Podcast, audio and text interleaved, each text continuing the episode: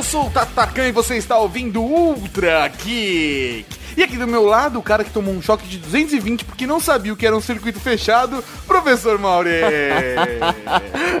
Caralho, velho, quase morri nesse dia, velho. um dia você vai contar essa história. um dia eu conto. E aqui comigo, o cara que quase matou a família de vergonha no Museu do Brasil, senhor Tatarkan. Não só a família, Mauri. Eu matei muita gente de vergonha. Sabe? Você matou sua dignidade É, nesse dia. junto. Estamos aqui mais uma vez, professor Mauri, para mais um épico Top 10! Cara, eu adoro o top 10, velho. Não tem nada mais da hora do que você listar agora, nesse caso, Darwin, Prêmio Darwin, 10 pessoas idiotas. Exatamente. E pra rechear essa sua semana com momentos de alegria, vamos ouvir sobre pessoas idiotas fazendo idiotices. oh, beleza. Mas tudo isso depois dos recadinhos. Recadinho. Recadinhos do coração. Coração não, caralho. Tá bom, recadinhos. Recadinhos, mano. Estamos aqui para mais uma sessão de recadinhos do coração. Exatamente. Professor Mauri, quero começar esse recadinho agradecendo a toda a Cavalaria Geek que estava conosco na gravação de leitura de e-mails sobre o episódio 120, onde falamos também sobre a Rede Geek. Olha só, hein? Que bonito. Inclusive, vamos novamente relembrar que o site weargeeks.net se transformou na redegeek.com.br. Se você ainda não sabe disso, acesse redegeek.com.br ou Jogos e prostitutas.com.br. esse URL nunca vai mudar. Nunca, cara. Isso é nosso, é nossa essência. Exato, é quem nós somos. então acesse lá e conheça, mudou o feed. Importantíssimo isso, hein? O feed mudou, então assine o feed novo pra continuar recebendo seu podcast bonitinho, todos separados em feeds separados ou todos juntos num feed único. Não só o você quiser. podcast, como todo o site mudou o feed, tá toda uma organização nova, então por favor vá até o site redgeek.com.br, lá tem a binha feed RSS, tá todo separado com Ultra Geek, update, review maroto, tem o blog We Are Geeks, todos os nossos conteúdos todos bem organizados. Coisa linda de Deus. E professor Mauri, eu quero propor um desafio à Cavalaria Geek. Um desafio pelo aumento da audiência. Para fazer o programa Ultra Geek crescer cada vez mais, nós pedimos, se você quer nos retribuir esse amor e carinho de alguma forma, além de comprar camisetas em cavalariageek.com.br, que seja compartilhando o Ultra Geek com sete amigos. Sete amigos. Sete amigos. Porque cinco é pouco. Três é bom, cinco é pouco. Como é que é? Sete é demais, não, vai dar Sete certo. é demais! Uh, demais! Não, é sério mesmo, isso pra gente, porra, vai dar uma força do caralho. Ah, mas meu amigo não sabe o que é podcast. Pega um arquivo e coloca no celular dele. Fala, ouve No isso daqui. dele, Pega, vou- passa por passa e-mail. pra- por e-mail. É isso aí, fala, ouve isso aqui. Vê, eu quero sua opinião, eu quero discutir esse assunto com você. Ouve isso daqui. Pega o seu favorito, pega o, sei lá, o que você acha que seu amigo mais vai gostar e compartilha com ele. Isso é muito. A gente já fez isso uma vez. O Nerdcast também faz isso de vez em quando. Isso é muito importante pro nosso crescimento. A gente ficou sem fazer durante muito tempo porque nós estamos com um feed sem estrutura. Agora nós queremos testar ao máximo o servidor que está lá. Todos lindos e bem organizados. E sabe o que também tem na Rede Geek, Tato? Sim, professor Mauri, tem Cavalaria Geek! Tava com saudade dessa música. É foda. Então, professor Mauri, temos Cavalaria Geek com várias camisetas novas, com It's a Trap, com Silence. Tesla, eu acredito. Tesla, eu acredito. Que fica na loja somente até dia 25 de dezembro, hein? Exatamente, não só isso. Temos até o dia 30 desse mês, somente até dia 30 desse mês, a camiseta Radiofobia Brothers E Laurito. e Laurito. Então corra lá e garanta logo a sua. Uma camiseta que eu gosto muito, que não é da nossa linha, cara, é da English Experts, é a Lao Tzu, sabia? A Lautsu também gosto muito. É muito foda essa camiseta. Então confira lá em cavalariageek.com.br, é sua loja de camisetas colecionáveis. E logo menos teremos novidade. É isso aí, professor Mauri. E o que, que tem agora? O que, que tem agora? que tem Eu agora? mesmo respondo, tem podcast!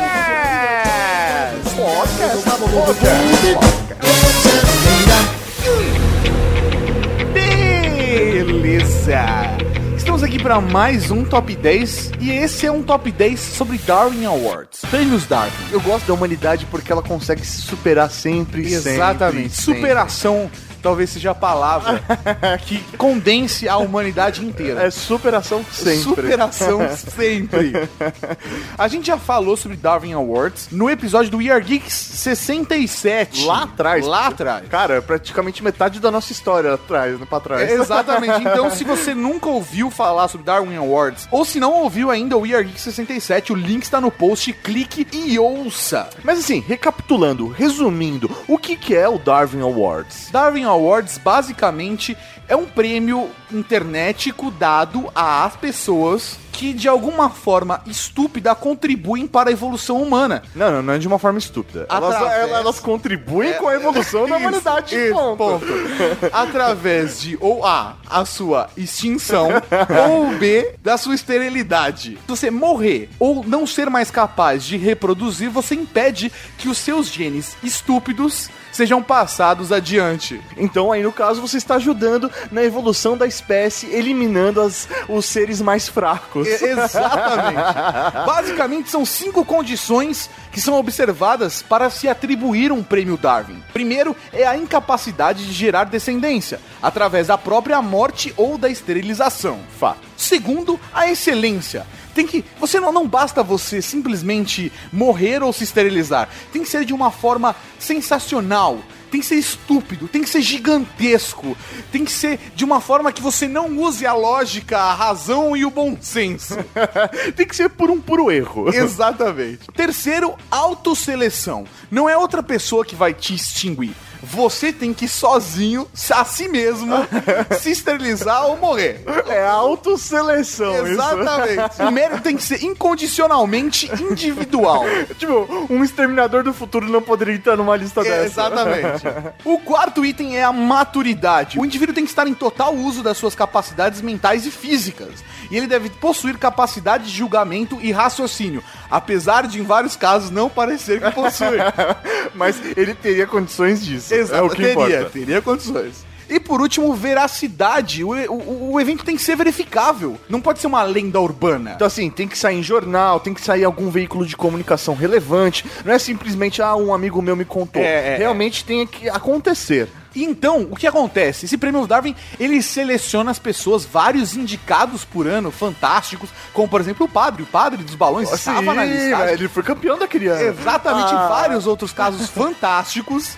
sabe? Então nós estamos selecionando aqui não só os ganhadores, mas também tem indicados, tem Menções honrosas. E tá todo mundo nesse nesse compilado de merda que a gente fez. E vale lembrar que, assim, esse é um top 10, mas ele não é definitivo. A gente só simplesmente separou 10 casos para compartilhar com vocês, mas não significa que isso não possa vir a acontecer novamente. Exato, pode ter o top 10 Darwin Awards 2, por exemplo. É isso aí. Pode acontecer. Se você quiser, inclusive, pode mandar pra gente sugestão. A gente aceita.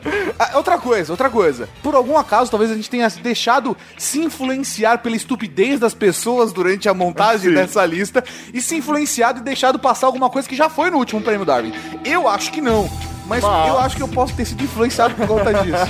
ah, tá bom. É. Vocês têm suas plenas capacidades mentais, tá? Não venha com essa. 10. Para começar essa lista de pessoas capazes, inteligentes e sagazes, vamos encarnar o espírito patriota e comemorar o fato de um brasileiro ser um dos mais votados para o Darwin Awards desse ano. Caralho, mano, eu tenho orgulho de ser brasileiro, velho. Cara. Sério mesmo, assim, bate. Olha, assim, é, o coração até acelerou agora. Copa velho. do Mundo, Ah, Olimpíadas, o cacete aqui é Darwin Awards, cara. Darwin Awards Brasil na frente em 2013 com Sérgio Arrosa. É Brasil e... Fala mais sobre isso mim, meu bem. O mecânico Sérgio A. Rosa, de 49 anos, estava trabalhando tranquilamente. No auge dos 49 anos da sua maturidade intelectual. Exato. Então, velho, maturidade aí, checker. ok? Vamos lá. Ele tava trabalhando na paz, tranquilamente, e o trabalho tranquilo do Sérgio era ser soldador. Olha, olha só como a solda Caralho, constrói. velho. Soldador, olha que foda. A gente precisa de um cara assim na cavalaria aqui. Exatamente, né? porque o soldador, ele que une as partes. É isso ele aí. que cria a estrutura. Ou corrige algum defeito na estrutura. Foda, mano. A gente precisaria de um soldador aqui como cargo na cavalaria, uma nomeação desse Uma no- tipo. Imagina que bonito, uma Olha. nomeação de um soldador. Olha Mauri. só, pra trabalhar junto com o ferreiro. Exatamente. Olha só. Exatamente. Mas e aí, me conta, ele tava lá soldando, qual foi o a seu gra- problema? grande questão do Sérgio é que ele não era um mero soldador. Como assim? Ele estava lá soldando, o trabalho dele naquele dia era soldar um navio tanque de gás. e aí, o que não foi estranho foi que quando ele foi soldar o navio, curiosamente explodiu. Olha, por que será? Levando o Sérgio, a solda, um parte do ecossistema e o navio a 400 metros pelo ar. Ele resolveu soldar um navio que carregava gás. Boa ideia. Boa ideia. Pensando bem, eu não quero um cara assim na cavalaria. Mas por que tá aqui? Porque Mas, por outro lado, nós não podemos culpar um cara que tava lá só fazendo o trabalho dele. Por que não? Porque é mancada, velho. Sério? cara tava lá, velho, ele era um profissional. Por isso que ele tá aqui embaixo. E também tem outro ponto. A gente vai construir essa, essa escala Aham. até o primeiro lugar por excelência. Entendi. Quanto mais alta a escala, maior a excelência do prêmio Darwin que ele Entendi. merece. Esse cara é burro porque alguém pode ter mandado ele Alguém- lá. exatamente. Mas ele foi burro de não negar o trabalho. Isso, deixa eu falar, por nem fodendo. Entendeu? Entendi, entendi. Então, assim, é, alguém tem que fazer. Ele foi lá, bateu no peito e falou: você eu. É, vambora. Vambora. Alguém tem que fazer, eu vou. Beleza, a gente sabe que alguns trabalhos eles exigem mais de algumas pessoas, menos de outras. É normal, Mas é assim, normal. até na hora de fazer o seu trabalho, existe assim níveis aceitáveis do que é ou não considerado imbecilidade. Por exemplo, ficar falando sozinho na frente do microfone, É, ah, imbecil. mas não te leva à morte. Será? Por enquanto ainda não. E no nono lugar, um jornalista investigativo que levou a sério a parada de ir a fundo na notícia. Muito Ele- fundo. Ele queria viver aquilo. Tanto que Lin Halpin virou notícia. Da pior maneira possível. Fala mais sobre isso pra mim, meu Uma triste estimativa é feita todos os anos no Reino Unido. Durante as noites geladas do inverno britânico, milhares de moradores de rua morrem todas as noites por conta do frio. Isso não é engraçado, ele é triste mesmo. É, exatamente. É um Esse fato. É um fato. É um fato que, por exemplo, só não acontece no Brasil, e no Brasil tem tanto morador de rua, porque não temos um inverno tão rígido quanto lá Mas fora. quando bate, velho, sempre morre. jeito. É muito triste isso, cara. muito triste. Nós precisamos fazer algo contra isso, inclusive. É isso aí. não merece um Darwin Awards, merece um todo de coraçãozinho de triste Awards. Tô de coraçãozinho triste, vamos lá. o engraçado foi o desejo do jornalista investigativo Lee Halpin, de 26 anos, que decidiu abordar esse tema em sua próxima matéria. Imagina, olha só que tema legal de se construir para pessoas. Vamos falar aqui das centenas e milhares, sei lá, de pessoas que morrem De todos frio. os anos de frio. É Precisamos foda. fazer algo Isso é a cara do Google. Exatamente. Ele quis conscientizar as pessoas e alavancar a sua carreira. Exatamente, matéria de capa. Foda. Apesar da preocupação dos amigos e familiares, Lee acreditou em seu sonho, decidido, saiu de casa carregando um saco de dormir emprestado e fingindo ser um sem-teto. O maior estilo a Liga da Bandeirantes, né? Eu vou viver a experiência, cara. Foda. O Rafinha Bastos fez isso também, né? Só que não era num frio cruciante. É. Nas palavras do próprio jornalista, eu vou mergulhar nesse estilo de vida tão profundamente quanto eu puder. Olha que bonito isso, Porra, cara. o cara dedicado, velho. Dedicado à profissão, quis mergulhar pra ter experiência de vida. Foda isso. E foi exatamente o que ele fez. Três dias depois da sua saída, Lee seguiu as estatísticas e morreu congelado.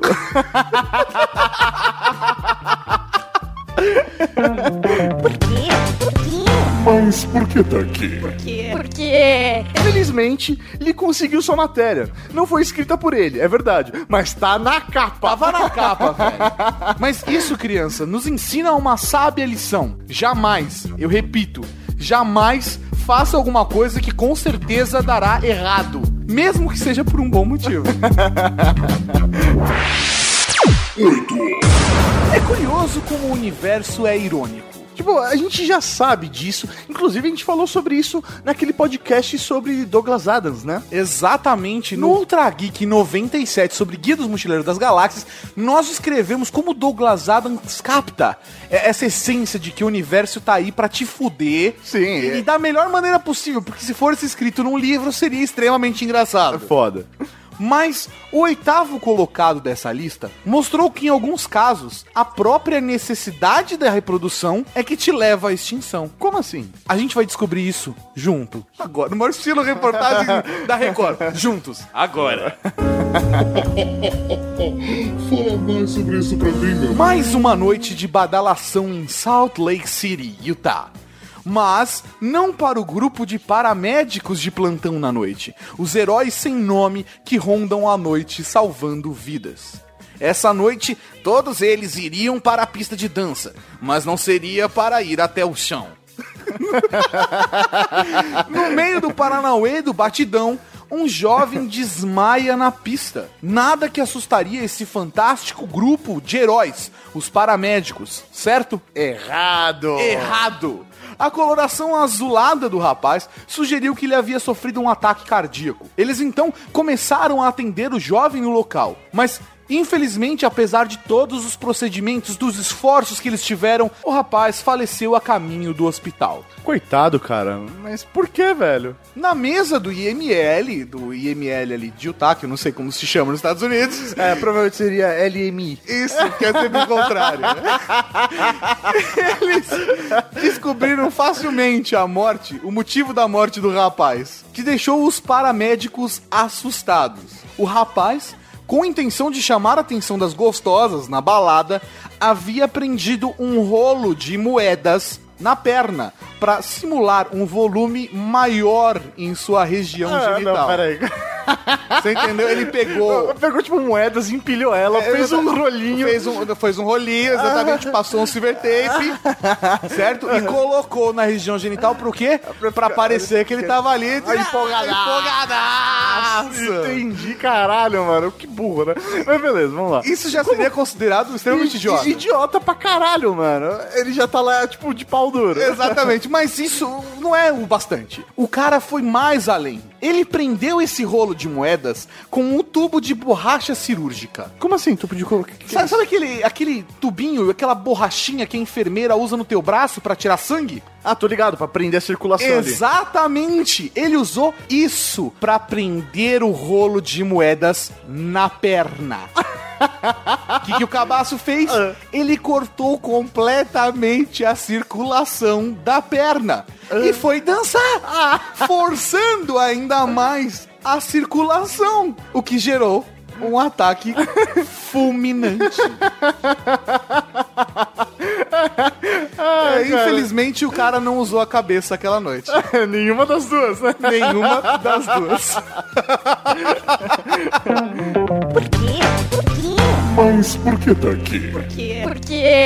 Esse podcast, Mauri, tá repleto de lindas lições de vida. Caralho, é quase o He-Man, né? Exatamente. Por exemplo, não corte circulação de qualquer parte do seu corpo e vá pra balada. Caralho, isso é uma lição de vida, assim, eu, eu, vou, eu aprendi isso hoje. Exatamente. Não use borracha cirúrgica se não for realmente necessário. Porra, boa lição, boa lição. Não simule que tem um pinto maior que o seu com um rolo de moedas.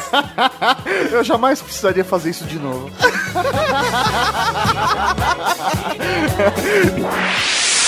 Sete.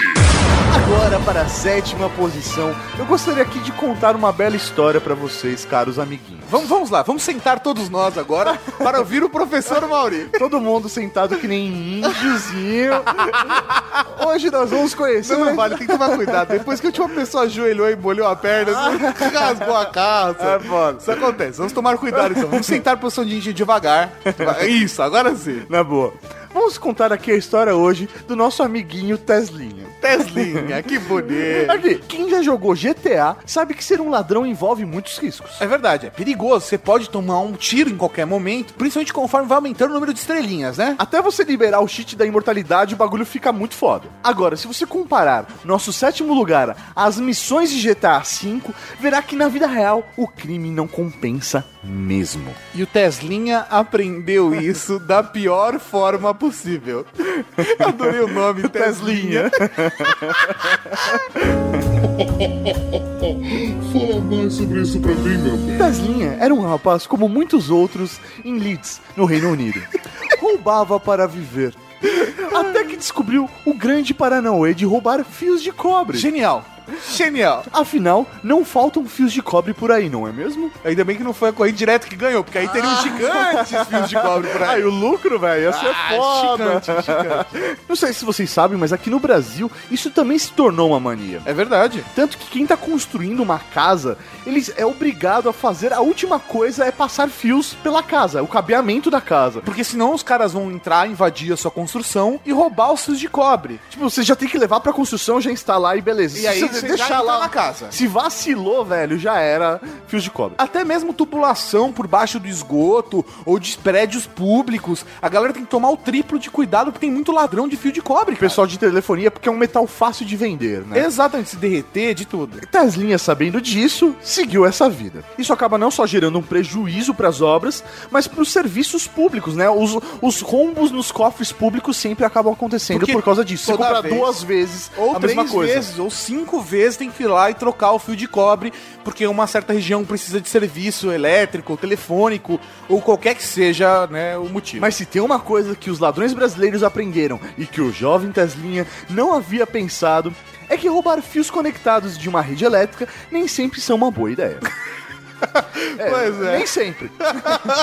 pois é, caros alunos, o nosso amiguinho Teslinha, ele virou churrasco, pois ele não averigou se o cabo que ele estava roubando estava realmente ligado na alta tensão. E estava. ele tava. Teslinha. Por quê? Por quê? Mas por que tá aqui? Por quê? Por quê? Olha só que bonito esse podcast. Eu tô vendo, tô gostando disso. É mais uma lição de vida que a gente aprende aqui. Roubar é feio, por exemplo. Por exemplo, outra. Roubar fios de cobre não faz bem para a economia pública. Ou melhor, roubar fios de cobre ligados a alta tensão é estupidez. E uma coisa que o Teslinha aprendeu. Olha só. e compartilhou com toda a humanidade. Exatamente. Olha só. É uma lição de vida, é uma história para se guardar. Olha só, Teslinha. Tesla ou Teslinha, história para se guardar. 6.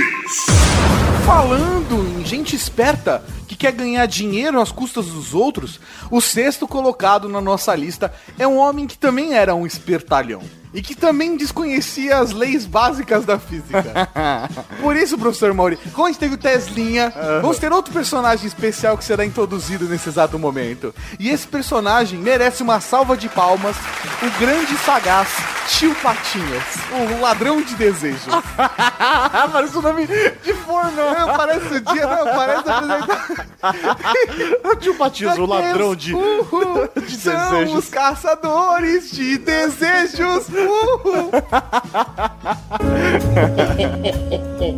Fala mais sobre isso pra mim, meu. Vamos começar aqui com uma introdução geográfica. O Grand Canyon é reconhecido como uma das sete maravilhas naturais do mundo. Uma paisagem extraordinária esculpida pelo Rio Colorado durante milhares de anos. Todo mundo deve se lembrar né, do Grand Canyon em filmes como, por exemplo, Férias frustradas. Férias Frustradas.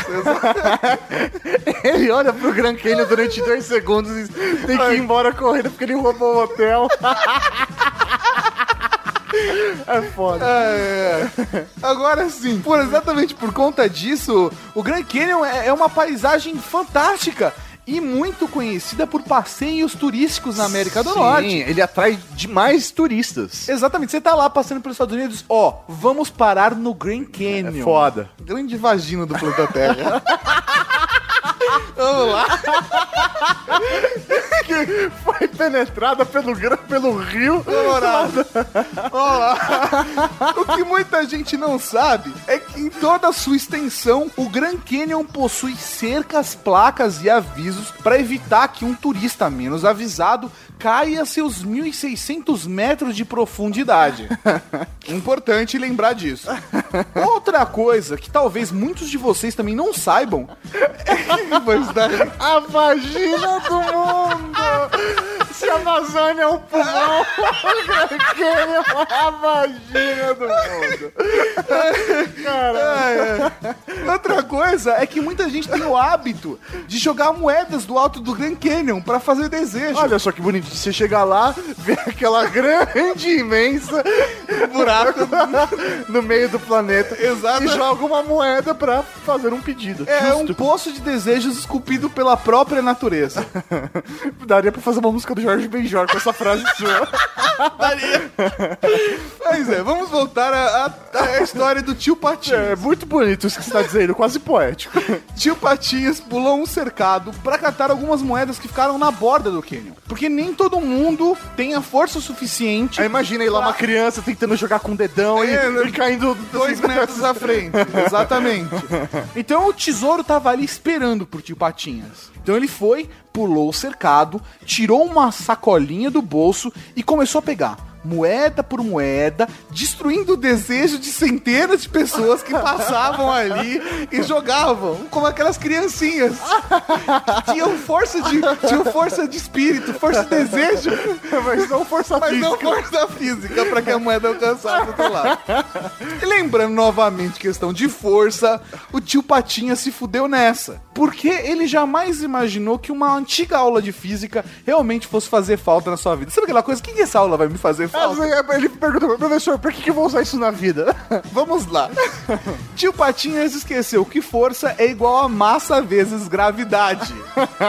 ok? Quando o tio Patinhas entrou pulando o cercado na região perigosa do Grand Canyon para catar moedinhas, ele tinha apenas o peso do seu corpo, das roupas e da sacolinha. Certo, certo.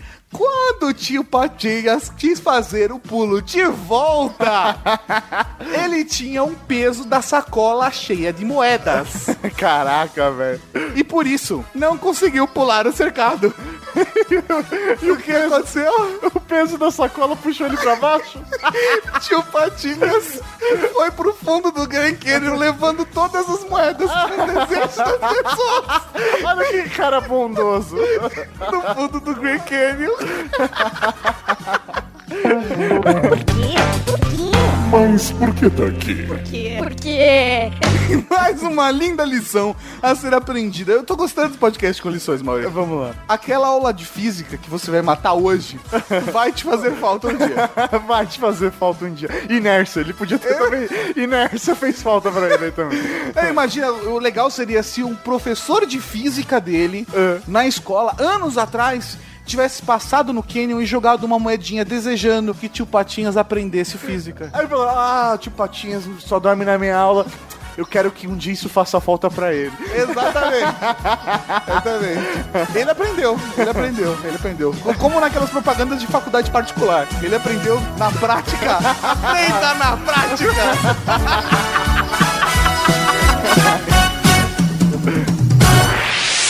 Cinco. Para o quinto lugar, caros amigos da Cavalaria Geek, eu gostaria de voltar aqui às nossas memórias. Sexta-feira à noite é um dia sagrado para todos nós, certo? Que, que, que assistimos televisão, né? Porque eu não assisto mais televisão há muito tempo. Não, não, não, isso, velho, porra, como assim você não assiste, velho? Não. Você perde toda sexta-feira à noite o Globo Repórter?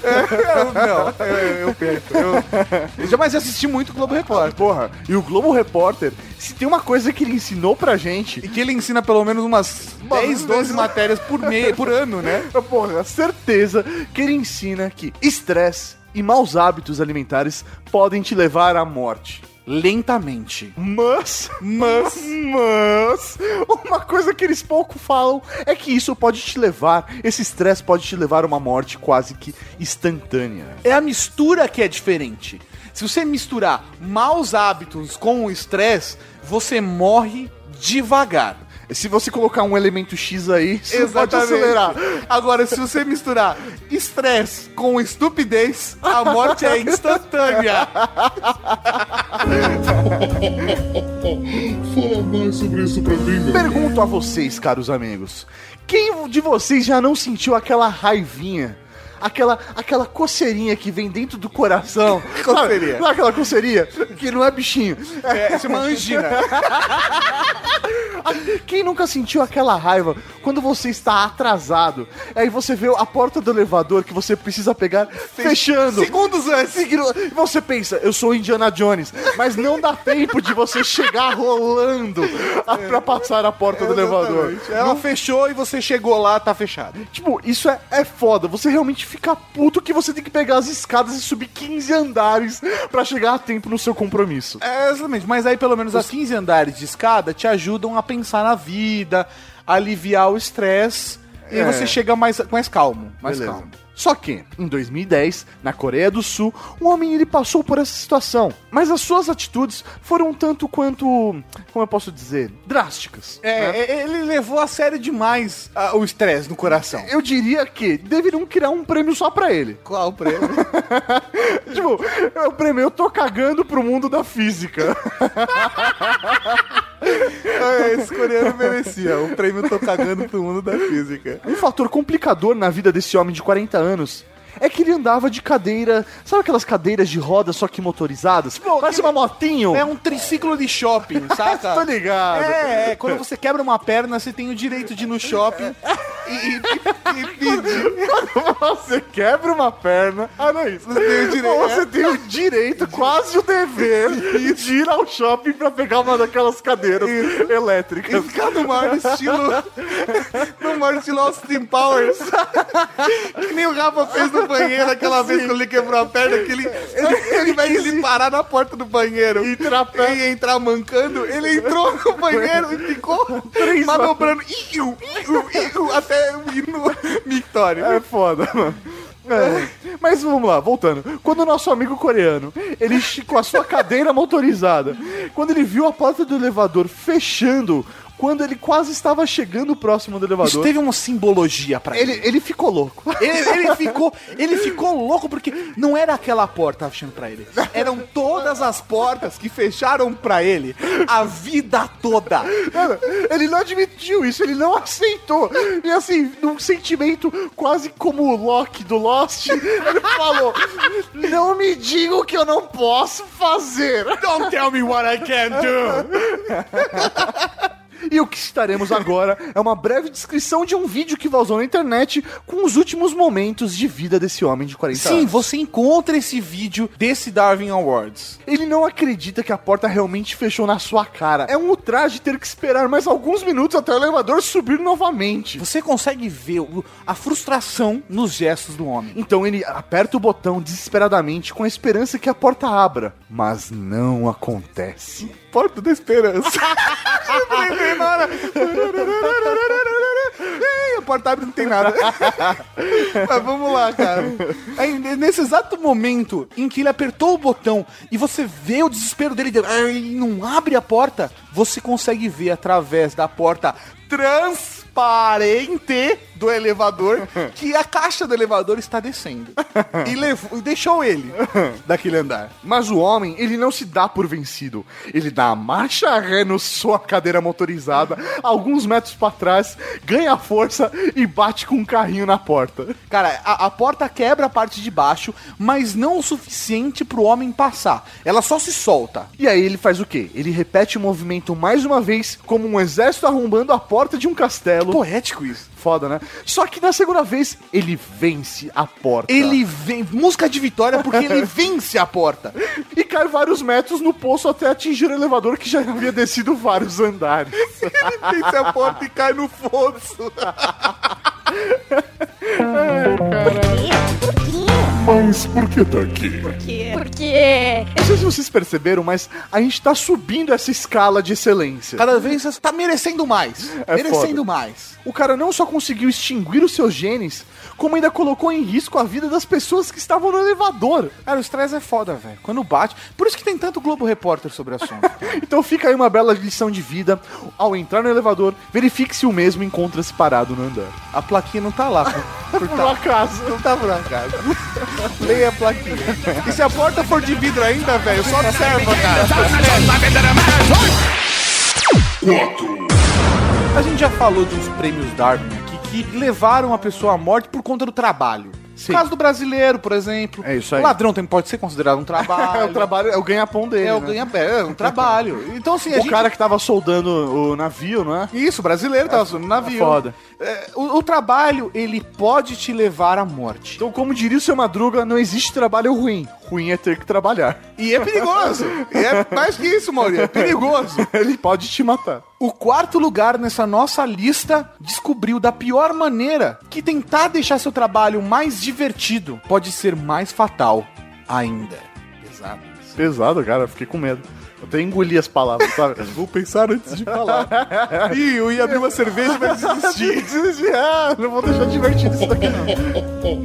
Fala mais sobre isso pra mim, meu bem. Beleza, você tá aí no seu escritório pensando que seu trabalho é uma merda. Mal sabe você quão horrível é o trabalho de quem lava caminhões pra viver. Caralho, lavadores de caminhão. Sim, sim. Isso porque- poderia ser um documentário do History Channel. Podia ser um- Lavadores de caminhão. Podia. Tem os nomes desses, né? Ai. Porque assim, vamos parar pra pensar. Porque entre uma viagem e outra do caminhão, o caminhão ele tem, antes de passar pelas estradas mortais, e fugir dos caçadores de caminhões. exatamente, os caminhões eles precisam ser lavados, porque uma carga não pode contaminar a outra. Isso é extremamente importante, principalmente se for um, um conteúdo que seja alimentício, que dê pra você ingerir, como por exemplo, bebidas alcoólicas. Eu não quero minha cachaça contaminada. Exatamente. E para a construção da história, vamos chamar esse, esse lavador de caminhões de Bino. Ok, vamos contar a história de Bino.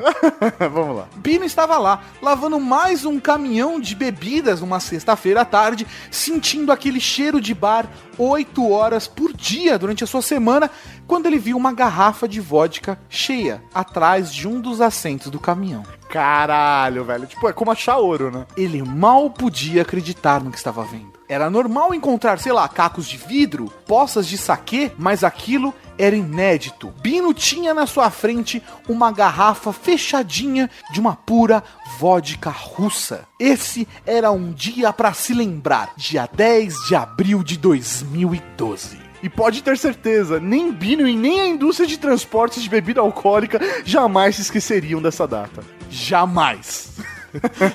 Ao olhar para essa garrafa, ele viu um líquido azul com leves toques de amarelo. Inclusive na Rússia, contrabandistas de álcool, É. tá? A, vodka vem num, num- num líquido azul para poder. pra depois eles filtram e ela fica transparente. Exatamente, não faz sentido a parada toda. Ele olhou aquilo e falou: caralho, essa bebida deve ser cara. A garrafa era linda. O, o Bino não pensou duas vezes. Ele deu uns belos goles na garrafa para ajudar a engolir aquele árduo trabalho. Ele não suspeitou de nada. Provavelmente Bino também não tinha nenhum paladar pra bebida. Provavelmente Bino não tinha paladar nenhum, porque o que acontece é o seguinte: o que Bino tava bebendo, na verdade, era um composto de metanol feito para limpar o para-brisas que o caminhoneiro deixou na boleia. Depois de dois dias de sofrimento, Bino finalmente teve o descanso dos justos. Mas a morte não foi em vão.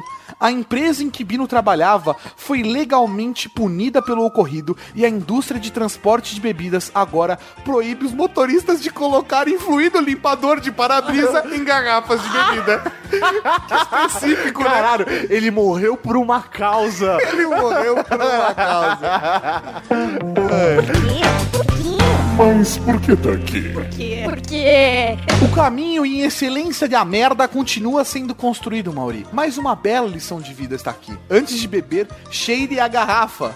Afinal, Bino pode, ser uma cilada.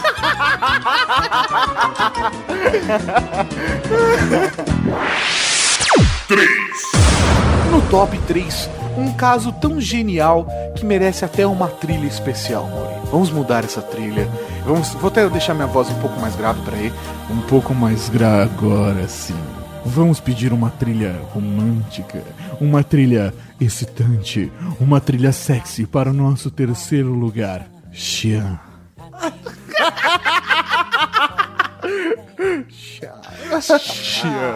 Parece até um Jean, né? Bem, bem. Jean. Chá. É um Jean falado por um traveco. Caixa! Fala mais sobre isso pra mim, meu bem. Xian estava caminhando sozinho pela rua, falando com as estrelas e com a lua. Então, quando menos esperava, encontrou o verdadeiro amor à primeira vista. Um suculento banco de praça, com deliciosos orifícios à mostra. O banco olhava para Xian. Xian olhava para o banco. O banco deu uma piscadela, insinuando seu desejo secreto por Xian. Xian mal acreditou. Ele apontou para o próprio peito e falou com a boca muda: Eu? Você piscou para mim? Então o banco voltou a piscar. Era o sinal que Xian precisava. Ele se aproximou do banco e começou levemente a acariciar a sua paixão. Depois de uns beijos molhados, aquilo na mão e mão naquilo, pensando que aquilo era um objeto, faz o maior sentido essa frase. Xian insere seu humilde mastro do amor latejante no buraco do banco da praça. tá vendo pra onde esse negócio tá indo, Maurício? Caralho. É aí que nossa história de amor acaba. Com Xian desesperado ao perceber o seu querido e amado Bingolinho estava preso ao banco do parque Latian, em Hong Kong. Latian, em Hong Kong. Caralho, mano. Ô, velho, o buraco do banco devia ser bem pequeno. Cara, isso não é uma situação difícil. Amigos enfermeiros, enfermeiras já me falaram, Sim. médicas, já me contaram várias histórias de pessoa entrando com tubo de Rexona em lugares indevidos. É, não, ou devidos, depende de É, cada um. exatamente, exatamente, exatamente. Leguminosos. Bifes a rolê. Bi- ah, bife a rolê. É foda. É foda. Então a polícia e os bombeiros foram chamados para auxiliar aquela situação tão constrangedora que Sean havia se metido. As equipes. É, literalmente, se. Exatamente. As equipes de emergência tiveram que cortar toda a base do banco para que ele pudesse ser, junto com o Xian, levado ao hospital. Que romântico, velho. O, o amor. Juntinhos. Eles foram de, de conchinha. Hora depois, Xian sai do hospital. Triste, sem o banco e sem poder mais fazer Xianzinhos. Quê? Mas por que tá aqui? Porque A mesma praça, o mesmo banco, as mesmas flores, o mesmo A jardim. gente não podia colocar essa linda história de amor em primeiro lugar. Não é mesmo? Não é justo com amor ela ser colocada em primeiro lugar. Até, até porque ele não morreu, né? É, mas só- foi excelente, mas nem tanto. o, o cara, o cara do, do, do rolo de moedas, por exemplo, tá lá na memória. mas assim, tudo acabou bem. O banco foi reformado e voltou pra praça. Isso parece até final de filme dos anos 80. é, que, que mostra uma foto e aí do lado. Banco voltou pra praça. e depois de uma leve reforma. Aparece o Xian sorrindo com uma flor na mão. Xian saiu do hospital com o bingolinho inteiro. e no final mostra o planeta Terra e fala: A humanidade está protegida dos genes de Xian. Ai, cara, mas o mais importante de tudo isso, como diria William Shakespeare, tudo está bem quando termina bem. Exatamente. Em segundo lugar, temos o prazer de apresentar a história de um homem com um bom senso tão genial que, felizmente, não existem mais genes para transmiti-los a outros seres humanos. Um cara que fez tudo errado. Senhoras e senhores, por favor, aqui todos de pé com uma salva de palmas para Gary Allen Payne. A Gary Allen Bane é um herói. Um herói. Eu queria um autógrafo dele. Impossível.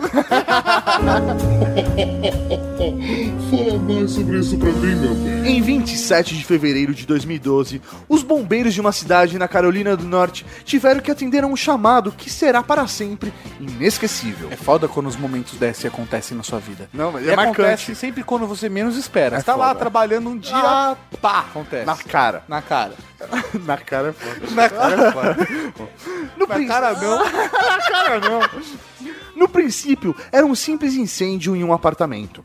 Mas a história ficou extremamente complicada quando encontraram um homem seriamente queimado sentado sobre o tapete carbonizado da sala. Cara, como isso aconteceu? Tantas perguntas surgiram na hora, como? Como isso aconteceu? Mas e ainda Quem é essa pessoa? Quem sou eu? Onde estou? Exatamente. As pessoas ficaram em dúvida naquele momento. Um cara até beijou, o bombeiro se beijou, o bombeiro agora. Ele não sabia, podia estar acabando o mundo aquela. Nem entendia nada tanta pergunta. Mas o mais importante, ainda era tempo de levar aquele homem ao hospital, Mas infelizmente, sem nenhum sucesso.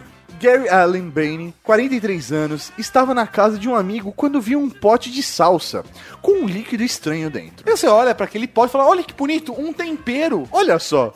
E o que Gary fez? O que qualquer pessoa normal faria. Sem pestanejar, sem perguntar para o amigo, sem sequer sentir o cheiro do que estava no pote, Gary deu umas boas goladas. O que todo mundo faria. Todo mundo. Mas acontece que o conteúdo do pote não era nada menos que gasolina. Nossa, velho. Que seu amigo mecânico usava para limpar as mãos quando voltava do trabalho. Faz sentido, Sim, cara. tirar mecânico, graxa. Tirar graxa. Quando Gary percebeu o que havia feito, começou a cuspir desesperadamente pela casa o líquido inflamável. Não, tá certo. que tá Pô, ele cuspiu tal, não queria ingerir, tá certo ele? Exatamente. Ele já tinha feito a merda. Com certeza não. Aí você se pergunta, isso já merece um prêmio Darwin? Com certeza merece, porque o idiota nem sentiu a porra do cheiro do pote. Mas Gary não se contenta com pouco. ele está no segundo lugar. Exatamente. Ele... Excelência, excelência. Depois de cuspir pela casa toda o conteúdo do pote de salsa, Gary fez exatamente o que qualquer pessoa sã faria. Chamou uma ambulância. Não, Ele ligou para o médico da família. não. Ele chamou o amigo mecânico que tava tomando um banho pra rir com ele que ele tomou gasolina. Nada disso. Gary decidiu se recuperar do susto fumando um delicioso cigarro. Atitude que qualquer pessoa, qualquer criança de 4 anos já considera, tipo, questionável. É, é óbvio, né, cara? Então, ao acender o cigarro, Gary acendeu todas as suas roupas, as cortinas, o sofá, o tapete, todo o apartamento que acabaram de cuspir uma grande quantidade de gasolina. Mas por que tá aqui? Porque. Certa vez, um grande geneticista disse que cloro e a gasolina eram muito efetivos na hora de limpar os genes. Mas eu acho que ele nunca imaginou que essa frase podia ser usada numa hora dessas. Limpou que é uma beleza. Agora a grande pergunta é, Tato, se esse é o segundo lugar, velho, quem é o primeiro? Quem é o campeão? Nós vamos descobrir isso agora, depois da recapitulação desse Top 10. Recapitulando. 10. Em décimo lugar temos nosso grande amigo, compatriota brasileiro de coração, o cara da solda a gás. 9. Em nono lugar, temos um jornalista investigativo que decidiu viver a notícia e de fato a viveu. Cumpriu as estatísticas e morreu congelado. 8. Em oitavo lugar, nós temos os paramédicos dos embalos de sábado à noite que tentaram salvar o cara da piroca de moedas. Não conseguiram. 7. Em sétimo lugar, a história comovente do querido ladrãozinho e jovem Teslinha. 6. Em sexto lugar, temos aquele que é fanático por moedas, aquele cara que almeja acabar com o desejo, os sonhos de todas as criancinhas, tio Patinhas. Que buscou a sua moeda na sorte no fundo do Canyon. Ou na vagina do mundo. Como, como você achar melhor. Como você preferir. 5. Em quinto lugar, o coreano que prova que estresse mata. Mata muito. Principalmente se você for estúpido. 4. Em quarto lugar, It's a Trap! Bino, é uma cilada! Vacilada, Bino. Vacilada, Bino. 3. Em terceiro lugar, temos o querido Carlos Alberto, rei do Banco da Praça. Chá. Chá. Vem cá pra cá, chá. 2. Em segundo lugar, o inventor da verdadeira bebida dos Simpsons, o Mo Flamejante. Flamejante. Bom flamejante, você tirou do fundo do baú, velho. Pegou pimenta, velho, colocou ali, velho, misturou tudo. E o xarope das crianças. Exatamente. em primeiro um homem que, mesmo com filhos e netos, ganhou um prêmio Darwin por excelência. Uma Caralho. menção honrosa digna de um herói, mesmo aos 79 anos. Vamos falar do gênio da física, matemática, engenharia e artimanha dos Paranauê, Louis Death.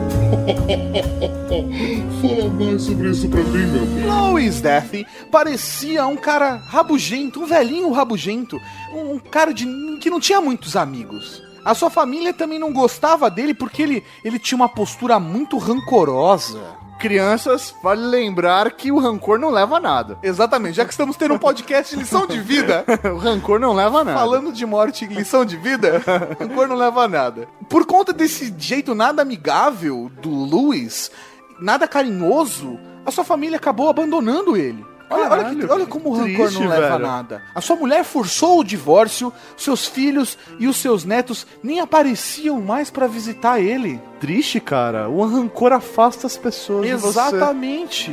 Exa Caralho. que nem no começo do filme Up, Mauri. Lembra como quando o velhinho dublado pelo Chico Anísio tava todo rabugento, ele só afastava as pessoas, morava ali sozinho, triste. Foda, hein? E depois que a sua ex-esposa faleceu, Luiz recebeu uma péssima notícia: que a sua ex-senhora havia deixado para uma de suas filhas a casa em que Luiz morava atualmente. A casa que ele mesmo havia construído. Isso era um absurdo. Nossa, que filho da puta. Mas Lois não era do tipo de pessoa que deixava isso barato. Assim como o velhinho do Up, ele havia construído aquela casa sozinho, ele havia construído aquela família sozinho. Ele não deixaria que ninguém tomasse isso dele. Então, no maior estilo Esqueceram de Mim, Luiz decidiu que ninguém teria o direito de tomar o que era dele. Usando seus avançados conhecimentos de engenharia, física, matemática e dos Paranauê, ele transformou a sua casa em uma armadilha mortal, escondendo nela cuidadosamente 19 rifles de 12 de grosso calibre carregados e apontados para itens caseiros como pilhas de pratos, portas, móveis e caixas de cerveja. Que era certeza que as pessoas iam lá. Exatamente, onde ele prendeu finos e imperceptíveis fios de nylon, cuja a extremidade oposta estava ligada ao gatilho dos rifles. Caralho, mano. O objetivo de Luiz era matar ou mutilar os membros de sua família quando eles viessem tomar posse da herança após a sua morte. Eles teriam que desistir. A casa era só dele. A casa tava amaldiçoada, Ah, né? exatamente. Mas infelizmente para Lewis e felizmente para todos os membros de sua família, a idade bateu na porta. E a gente sabe com a idade avançada fica complicado de lembrar de tudo. Então, Lewis se esqueceu de uma de suas armadilhas. e faleceu assim, aos 79 anos, um verdadeiro gênio da Bélgica, vencido apenas por sua memória frágil. E o mais foda é que ao descobrir o corpo, a polícia ela suspeitou de suicídio. A verdade só foi constatada quando o policial quase foi morto ao abrir o baú de madeira. Os peritos levaram três semanas para localizar e desarmar todas as armadilhas que ele tinha feito pela casa. Foda. Mas por que tá aqui? Porque. Esse cara pode até ter repassado os seus genes, mas isso foi superado pela lição que eles nos ensinou hoje. Louis Delphi é um exemplo vivo. Ou não. É, o El- Delphi é um exemplo de vida. Ah, beleza, agora sim. Um exemplo de vida de que o rancor não leva a nada. E que a falta de memória pode te fuder alguma hora. E não é só na hora de pagar as contas. É foda. mano. Caralho, mano, isso me lembrou uma história da Dona Galhares, velho. Dona Galhares? Eu tive o prazer de conhecer a Dona Galhares. Quem, quem, Eu, é eu- eu Galhares? estava, então, eu estava indo pra casa de um. Do, do meu tio avô. Foda-se. Foda-se, Dona Galhares. Agora vamos parar e vamos falar de Dona Galhares. Isso não precisa entrar no programa. Mas é que me lembrou Dona Galhares, pô, não foi foda. Tipo, dona- eu tava indo pra casa do meu tio avô, né? Aí tava indo eu, meu pai, minha mãe, minha família e tal. Aí a gente chegou lá, aí meu tio abriu a porta e falou: Oi, que bom que vocês vieram e tal. E aí ele falou: é, Olha só quem tá aqui, a Dona Galhares.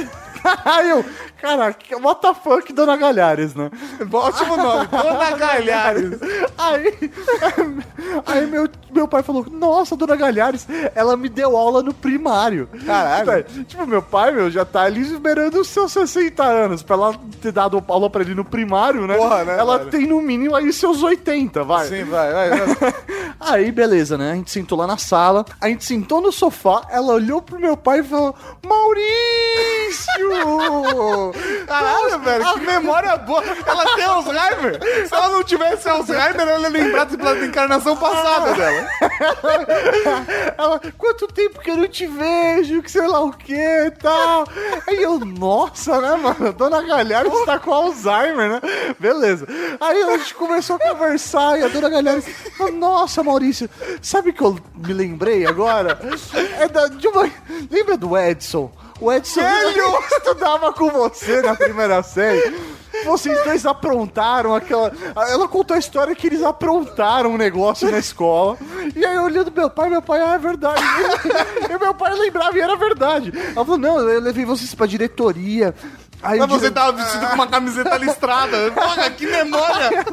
Aí daí a dona Galera falou, não, daí depois eu peguei vocês, em vez de falar pra sua mãe, eu só conversei com vocês, e aí vocês não aprontaram mais nada, você lembra disso? Meu pai, nossa, é verdade, eu, caraca, mano, do Galhares lembra de tudo, né? Alzheimer é nada, né? Aí, velho, beleza, aí passou dois minutos, ela, nossa, Maurício, você lembra do Edson? O Edson, oh, o Edson, pô, lembra aquela vez que eu levei vocês lá pra diretoria que vocês aprontaram? Depois da quarta vez que ela contou a história, eu virei pra ela, Dona Galhares, você lembra do Edson também? Eu, lembro, eu lembro, tá? O Maurício era amigo dele na escola.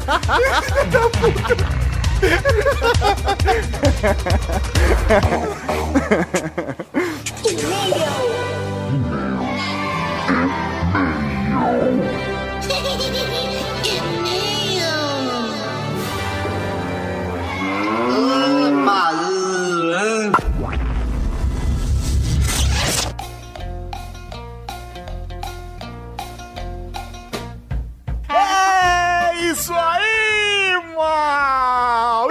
mais uma leitura de e-mails, comentários, batidos no momento Raul no Ultra Geek! Coisa linda de Deus, Tato. E como faz o pessoal mandar e-mail pra gente agora? Agora nós mudamos de e-mail, você manda e-mail pra gente através de ultrageek.redgeek.com.br Ou... Ou você deixa um comentário aqui no post do blog em redgeek.com.br barra ultrageek, lá tem todos os posts. Coisa linda de Deus, velho. Olha só que bonito isso. Exatamente um novo sistema de comentários todo inteligente, bonito, todo... E aceita escrita japonesa. E aceita escrita, olha lá, Cavalaria Geek Samurai. Foda. Estamos fazendo a nossa parte.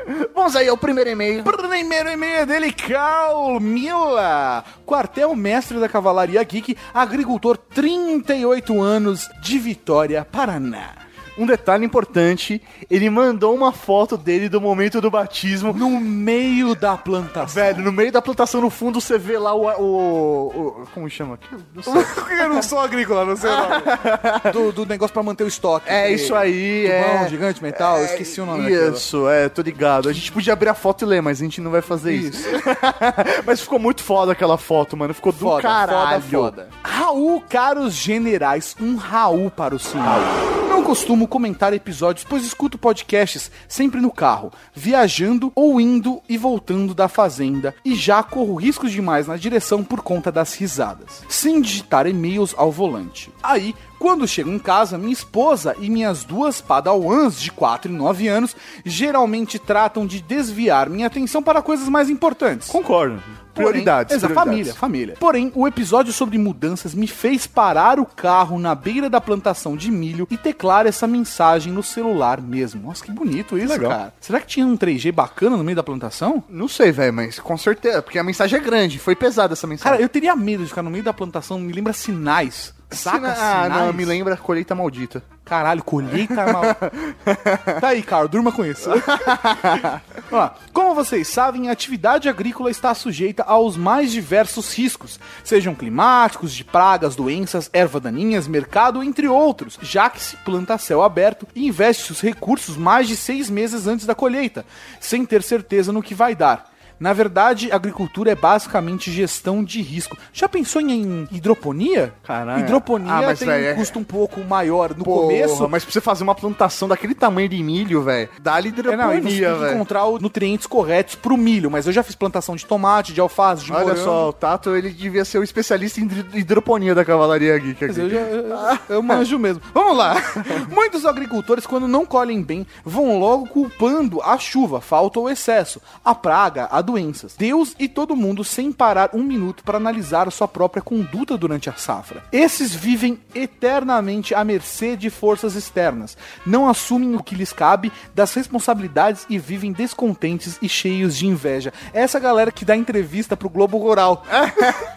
É sempre assim, ah, chuva. é. Eu já vi. Realmente os fatores externos têm uma enorme influência na minha atividade, mas é assim na vida. Todos nós temos controle de verdade sobre nós mesmos, pelo menos a maioria. O restante, inclusive as outras pessoas, por mais próximas que estejam, são interpéries, pragas, doenças. Isso é foda. Podemos ter alguma, pouca influência, mas nunca o controle. Só que todas as nossas decisões influenciam o nosso ambiente e este reage a elas das formas mais diversas e muitas vezes imprevisíveis. O que precisamos fazer é sermos donos das nossas decisões. On your decisions. É aceitar que não controlamos o que nos rodeia e saber que somos os únicos responsáveis por estarmos onde estamos, já que tudo o mais é ambiente. Caralho, velho, essa, esse e-mail tá bonito. Citando Tolkien na voz de Gandalf, não nos é dada a oportunidade de escolher os tempos em que vivemos. Só podemos escolher o que fazer com o tempo que nos é dado. Estou citando de cabeça, mas o sentido é esse. Tá, não, não É, sim, é foda, Vamos lá. A decisão de mudar não deve depender do nível de dor e desconforto com a situação atual, pois assim pode vir tarde, mas sim da perspectiva de oportunidade que a mudança trará. Eu concordo plenamente com você, cara. Mas é que às vezes a gente não tem sabedoria pra enxergar isso. Exatamente. E aí a dor é só uma Então, se, consequência. além de tudo, você tá sentindo dor, isso é um indício de que a mudança é necessária. Sim. Então, pra quem não tem ainda maturidade de enxergar todas as necessidades de Ou mudança, oportunidades. ou oportunidades, a dor acaba ajudando. E sim da perspectiva de oportunidade que a mudança trará. Mas ela deve ser convicta e a palavra arrependimento deve ser banida do dicionário pela simples razão de que não é possível saber como teria sido se o caminho fosse outro.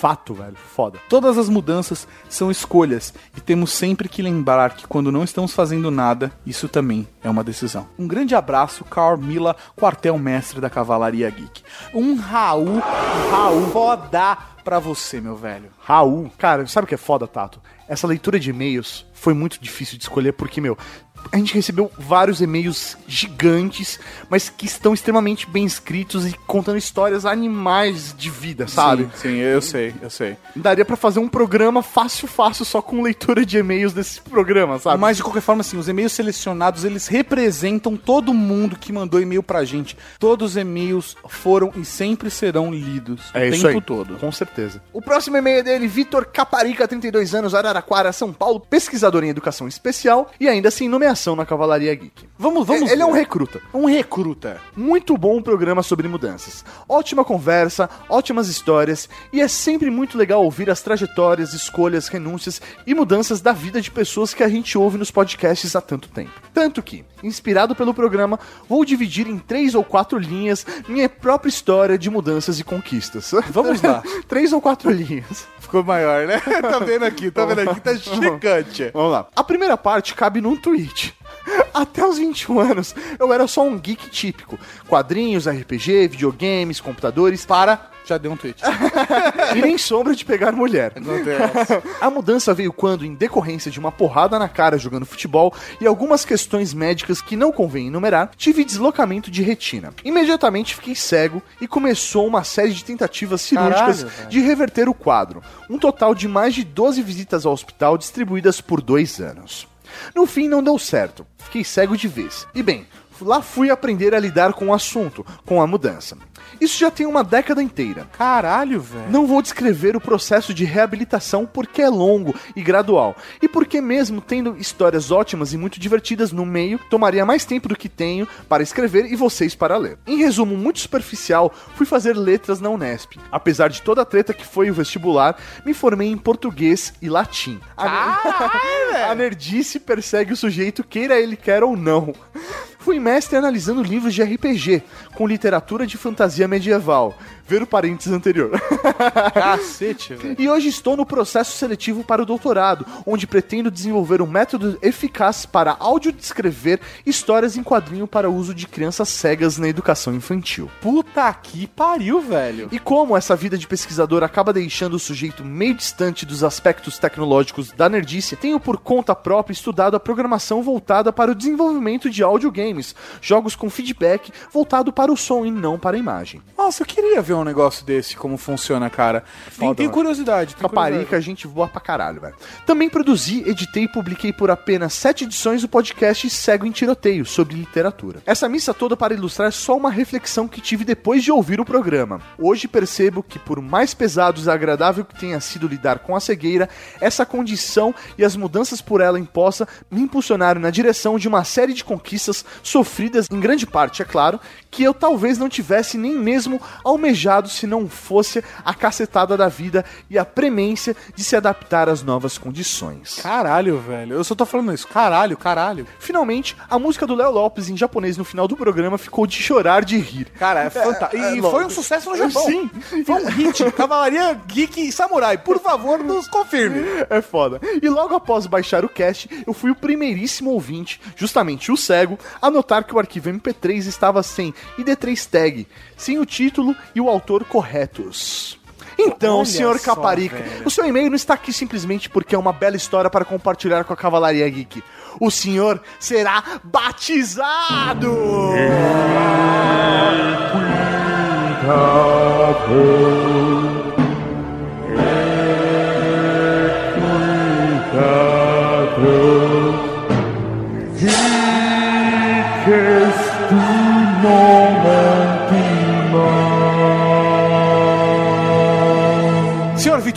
Por favor, ajoelhe-se aonde quer que você esteja, mas pergunta pros outros se não tem nada Ah, Pede, pede- orienta com, com o olho de Tandera. Exatamente. Então você está aqui para receber o nome, porque você percebeu uma falha do processo de lançamento do Ultra Geek na Rede Geek. Tínhamos tanto com que nos preocupar que deixamos passar um detalhe. Você estava lá, você olhou por nós, você viu a oportunidade e as dificuldades no caminho. Pois bem, não precisa ter olhos para ver o que o coração está te mostrando. Poético. Poético, poético. E você tá ajoelhado, faz mó cara aqui, a gente fazendo mó discurso. Vitor Caparica, a partir de hoje, tu serás conhecido como o olheiro oficial da Cavalaria Geek. Caralho, que foda, velho. Ele com o olho de Tandera, velho. Porra, a gente tava protegido. Nós temos uma visão além do alcance, mano. Do caralho. Meu velho, seja bem-vindo à Cavalaria Geek. Um Raul pra você. Raul. E professor Mauri, o último e-mail é dele, Alexandre Salles, 21 anos, piloto privado de avião, ou seja, o apoio aéreo da Cavalaria Geek diretamente de Cubatão, São Paulo, do canal Piloto. Ele, só que ele não mandou um e-mail escrito, ele mandou Eu uma tô vendo. mensagem de voz. Então vamos ouvi-la? Sua chamada está sendo encaminhada para a caixa de mensagens e estará sujeita a cobrança após o sinal. Bom, boa tarde, caros generais da Cavalaria Geek. Meu nome é Alexandre Salles, não tenho nenhum parentesco com o Eduardo Salles. Eu tenho 21 anos, sou piloto privado de avião, baseado no aeroporto de Jundiaí, aqui em São Paulo. E nesse universo da internet faço parte do canal Piloto, que é o nosso site, e do CPCast, que é o nosso podcast sobre aviação. Eu sempre quis passar isso para vocês através de algum modo via e-mail, etc. Eu creio que o, o recado de voz vai ser cabível nesse sentido. Eu queria deixar citado para vocês o porquê eu, que sou simplesmente mais um ouvinte da dentre os milhares que escutam o conteúdo de vocês, porque eu que escuto tantos outros podcasts tão bem produzidos quanto de vocês, tão famosos quanto de vocês, acabo tendo uma consideração, carinho, uma admiração pelo Ultra Geek em especial. Eu creio que o grande diferencial do trabalho de vocês é justamente o contato próximo que vocês têm com o público de vocês. Começando inclusive com essa ideia dos cargos da Cavalaria Geek. Vocês podem ver até nos próprios comentários de cada episódio que o pessoal de fato sente orgulho de ter aquele cargo denominado ela, tanto que na parte de dados ali dos comentários, basicamente todos que acabam comentando acabam colocando o seu cargo na Cavalaria Geek e eu, é claro, não fujo dessa regra. E isso acabou sendo reforçado quando vi pela primeira vez que vocês faziam aqueles episódios de compilados sobre os feedbacks que vocês não puderam ler nos episódios passados, mas não queriam, digamos, ignorar aquilo, ou seja, vocês faziam um episódio especial apenas com feedback. E cara, a gente como ouvinte ter essa nossa voz, digamos, escutada por vocês é sim um grande diferencial no meio dessa podosfera toda. Ou seja, pelo menos eu considero que aqui no Year Geeks, no Ultra Geek, aqui não predomina um caminho de apenas uma via no sentido de que a gente apenas escuta e também não envia o feedback. Também não predomina um caminho de duas vias no qual a gente escuta e a gente envia o nosso feedback, mas para por aí, mas sim predomina um caminho de três vias, ou seja, a gente recebe conteúdo de vocês, a gente dá o nosso feedback e vocês, é claro, acabam considerando isso através dessas citações e formatos especialmente para o feedback e contato mais direto com o pessoal. Tanto que quando eu, pelo menos, acabo vendo através do Review Maroto que vocês acabaram fechando uma parceria de divulgação com uma marca nova, com uma empresa nova, com uma linha de produtos nova, cara, eu possivelmente fico tão realizado quanto vocês ao ver esse tipo de evolução como um todo aí no Year Geeks. E esse modo de produção do podcast de vocês acaba sem dúvida influenciando o restante do pessoal. Citando o nosso caso, por exemplo, quando eu envio um comentário a Ultra Geek e vejo que no episódio seguinte aquele meu comentário foi pelo menos lido, citado por vocês, eu de fato acabo me sentindo realizado quanto a isso. Então, justamente por isso, quando a gente começou a produzir o nosso podcast lá no canal Piloto, a gente também se preocupou e também sempre citar o nome de todos aqueles que enviavam feedback pra gente, porque a gente queria passar pro nosso ouvinte do CPcast a mesma realização que o ouvinte do Ultra Geek acabava tendo. Então, baseado nisso, eu vejo que vocês não são apenas um exemplo de produção de conteúdo no que tange a qualidade das vinhetas, que são excelentes, a modo de edição, tanto do Ultra Geek quanto do Review Maroto, agora tração em vídeo também. Então, não é apenas isso, mas também todo o modo de produção desse conteúdo que, mais uma vez citando, influenciou a gente e com certeza acaba influenciando muitos outros produtores de podcasts por aí. Bom, eu creio que você vai acabar estourando aquele um minuto estipulado, mas eu gostaria de deixar citado para finalizar que, principalmente por falta do feedback de boa parte do pessoal, eu creio que vocês não têm noção do quão presente vocês são na vida dos ouvintes de vocês, inclusive dos aviadores, com esse excelente conteúdo que vocês produzem aqui através do Year Geeks como um todo. Então, senhores generais, mais uma vez, muito obrigado pelo excelente conteúdo que vocês fazem e meus parabéns eu espero que vocês voem cada vez mais alto. Que mensagem, hein, mano? Caralho, velho, eu tô chorando, velho. Porra, do caralho, mano. Eu fico deveras emocionado, sabe? De verdade, como o Boticário, por exemplo, que essa semana fez pra gente. Ele fez um, Um unbo- unboxing, cara, do, do Moto X dele. Isso que chegou, aí, cara. velho, do É, é muito foda, cara. É, é muito foda. O carinho de vocês é muito importante pra gente, de coração. E eu, eu achei, e acho que o Mauri também concorda comigo, que depois de um programa que pra gente foi tão abrir o coração, ter um feedback de, de coração também. É, cara, nossa, mega importante, cara. Então, cara, E assim, cada foda. história que foi compartilhada com a gente foi realmente lida. E pra gente isso é extremamente importante. E é o que dá força pra gente continuar produzindo o nosso conteúdo pra vocês. Então, porra, Cavalaria Geek. Vocês aí nas foda, palavras aí velho. do, do, do apoio aéreo, porra, foda pra caralho mesmo. É, eu só tenho uma pergunta pro Aéreo. Se eu quiser aprender a voar, tem algum desconto? tem alguns paranauê que você manja? Eu queria aprender a voar, você não. Então, professor Mauri, nesse momento de alegria, vamos mandar um Raul para o apoio aéreo. E falando em Raul, vamos para o momento Raul! Tem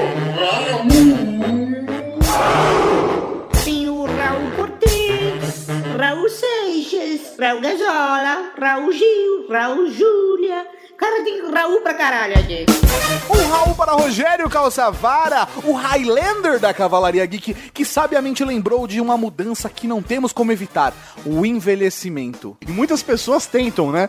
O cara tem 50 anos e tá empinando pipa na, Mas na tem laje. uma outra mudança que a gente não falha nunca. Qual? A morte. Caralho, hein? Um Raul para o arroba Carlinhos. Que mandou um e-mail extremamente emocionante. E Carlin, velho, na boa, a gente acredita em você. Faça seu trabalho, velho, e a gente vai continuar te mandando ainda aí boas energias, meu velho. Força. Força que você consegue. Um Raul para o Ololô da Cavalaria Geek Gustavo Murad, que é um lindo. Ele tá dando uma força tão bonita pra gente. lindo. lindo. Um rau para o Israel Gedel Duque, que tem um projeto 52contos.tumblr.com. Acessem! E um Raul para Carlos Costa, que compartilhou parte da sua história e que sabe que tudo tem solução, apesar dos ventos sempre mudarem as nossas rotas. Um rau para Pedro Marinelli, que prefere um japonês. Como assim? O que ele quis dizer sobre isso? Eu fiquei curioso. Ainda bem que eu não sou japonês. Um Raul pra Milton GQ, que confia tanto no nosso trabalho que, independente do tema, ele baixa pra ouvir que bonito. Foda. Um rau para Lai Cris 15, parece nome de, de chat do UOL, né? Exatamente. Que não está conseguindo assinar o feed pelo BioPod. Provavelmente é porque você está com o feed antigo. Use o feed, assine manualmente o feed que está aqui no, no topo do site da Rede Geek. Um Raul para o escritor Bugiganga da Cavalaria Geek, que concorda com a metáfora do casulo ser muito colorida. Um rau para Harrier, que disse que começamos bem essa nossa nova fase. Muito obrigado pelo carinho, meu velho. E um Raul para o Recruta Cold, que dentre um belo comentário, o que mais importa é que ele vai pro Canadá pra mandar gadgets pra gente. Um rau para Puri, que curtiu o cast e desejou sucesso. Muito obrigado. E um Raul para Guilherme Sansoni, o valente da Cavalaria Geek, que já passou por muitas mudanças e que está aqui pra ajudar a gente. Como um bom ursinho carinhoso. Sim, os carinhosos estão aqui para ajudar. Estão aqui para. Se precisar, é só chamar. Um rau para João Paulo Henk, que parou o episódio no meio para procurar a música do DJ Pokémon. que tava no final. Um Raul para Roger Takada, que estava com saudade. Ai, que lindo! E um rau para um, dois, três, Emerson Leão, que é praticamente um nômade. É, e tem um link da hora. E um Raul para todos vocês que escutam o Ultra Geek, que acessam a Rede Geek, que estão sempre nos acompanhando, mesmo não mandando e-mails, comentários. Um beijo no coração de todos vocês e um belo Raul! E até semana que vem com mais um Ultra Geek. Exatamente. Toda segunda-feira, um Ultra Geek novo pra vocês. No máximo a gente traz um pouquinho, mas sempre. Valeu, Cavalaria Geek.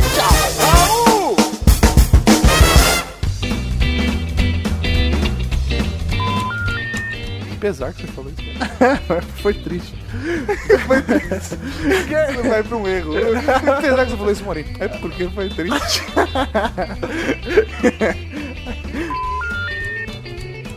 Morim. 10 mil reais ou 2 centímetros de pau? Você acabou de ouvir Ultra Kick.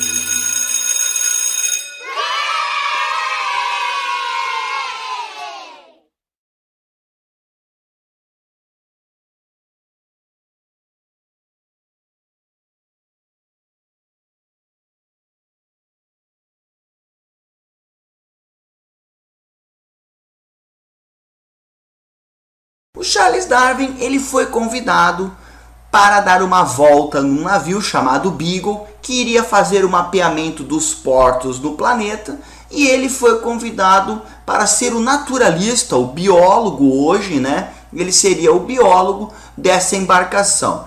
E aí rodando pelo mundo, inclusive passando pelo Brasil, onde ele xingou, porque aqui no Brasil era a época da escravidão e o Charles Darwin era um abolicionista e ele diz que o nosso povo era atrasado por ser escravocrata, mas segundo uma corrente de pesquisadores, não pode xingar o Brasil e provavelmente foi aqui que ele adquiriu doença de Chagas, que é uma das hipóteses para a morte de Charles Darwin ter ocorrido muitos anos depois. Provavelmente ele morreu de uma doença que ele pegou na sua viagem, na sua passagem aqui pelo Brasil. É, Brasil! Nós matamos um dos maiores cientistas de toda a história. É, eu tenho orgulho de ser brasileiro. Brasil!